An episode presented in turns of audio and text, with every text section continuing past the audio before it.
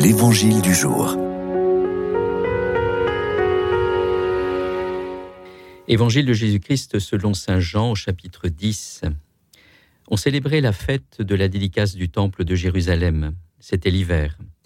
Jésus allait et venait dans le temple sous la colonnade de Salomon. Les Juifs firent cercle autour de lui. Ils lui disaient Combien de temps vas-tu nous tenir en haleine? Si c'est toi le Christ, dis-le-nous ouvertement. Jésus leur répondit Je vous l'ai dit, et vous ne croyez pas. Les œuvres que je fais, moi, au nom de mon Père, voilà ce qui me rend témoignage. Mais vous, vous ne croyez pas. Parce que vous n'êtes pas de mes brebis. Mes brebis écoutent ma voix.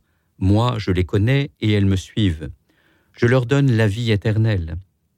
Jamais elles ne périront, et personne ne les arrachera de ma main. Mon Père, qui me les a données, est plus grand que tout, et personne ne peut les arracher de la main du Père. Le Père et moi, nous sommes un.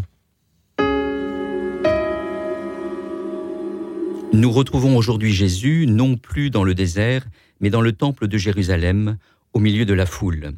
L'évangéliste nous présente la scène. Jésus marchait, les Juifs l'entouraient, on a le sentiment qu'ils vont le chercher, qu'ils le harcèlent pour le forcer à se dévoiler.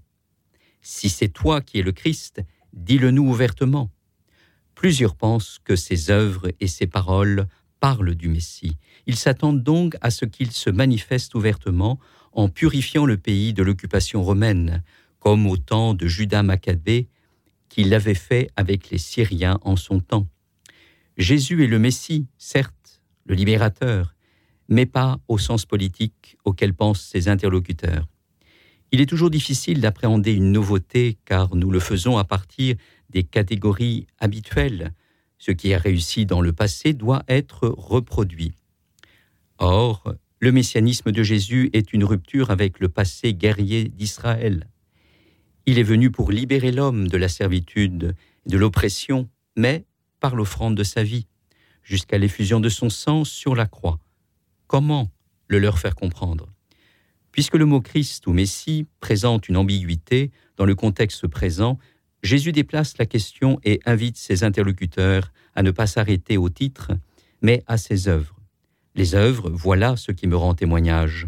En parlant de ses œuvres, Jésus fait référence aux personnes qu'il a guéries à Jérusalem, l'infirme et l'aveugle-né. Jésus n'est pas seulement un homme qui partage notre condition humaine et ses revendications de liberté, il est le Dieu caché qui se fait proche et invite l'homme à le rejoindre pour le suivre jusqu'en la vie éternelle.